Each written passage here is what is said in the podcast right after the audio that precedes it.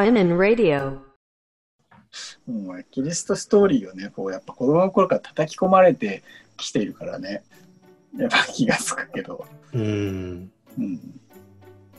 それ系で言うとさ、うんうん。もう、あのー指輪物語、何それ？ロード・オブ・ザ・リング、あーあ、指輪、指輪って言ったのね。指輪指輪。あ俺見てねえわ。まあいいや、うん。それがファンタジーあんま見ないもんね。見ないね。うん。え、なに？ゆその指輪物語、ロード・オブ・ザ・リングがうん。キリスト教なの？チックなの？キリスト教チックだね。てかまあ、キリスト教の話として作者が作者が作ってるけど、うん。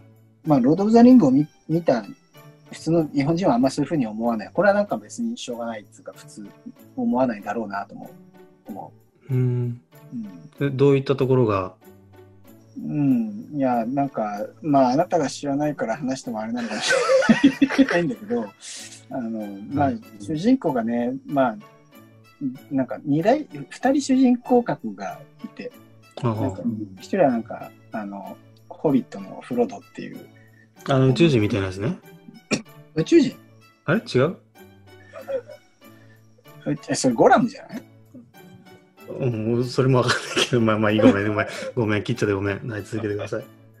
うんまあ、主人公のフロドと、あと、まあ、あの、アラゴルンっていう、まあ、さすらいの、なんていうか、勇者みたいな、そういう、あの、キャラクターがいて、それもちょっと主人公格なんだけど、うんその二人が両方ともキリストのモチーフになってて、だからキリストがそのその二人のモチーフになってて、うんまあ、その指輪を、指輪、世界をこう、なんとか闇に陥れる力を持った指輪があって、で、まあ、それをなんか大魔王みたいなのが、あの、手に入れてしまうと、もうゲームオーバーなので、その指輪をこう、どうにかほろ、なんか捨てに、火山に捨てに行くって話なんですよ。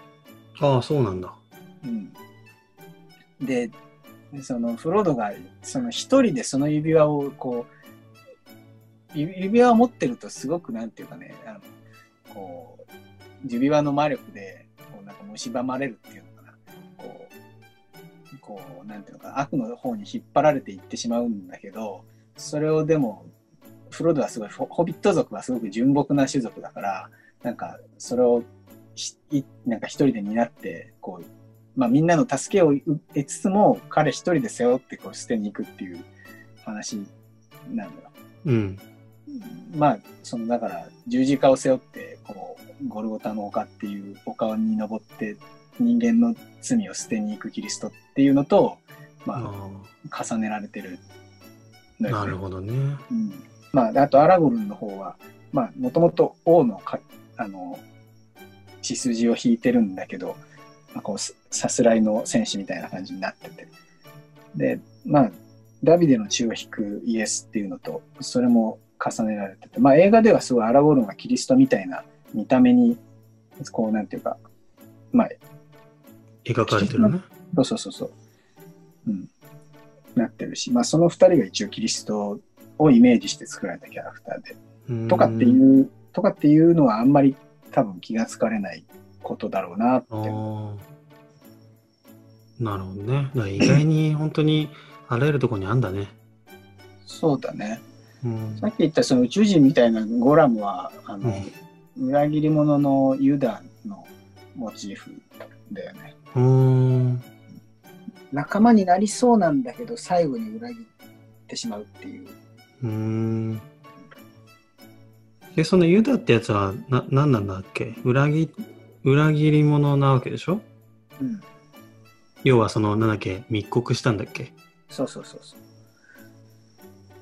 まあ、えっ、と、キリストがさ、なんかこう、まあいろいろ、なんていうか、アナーキーなことをいろいろやってた人なので、その時の権力者とかに立てついたりとか、だからいろいろ睨まれてたんですよ。で、うんそれで、まあ、どこにいるかをチクって、で、まあ、捕まえに来て、そのチクったのがユダなんだけど、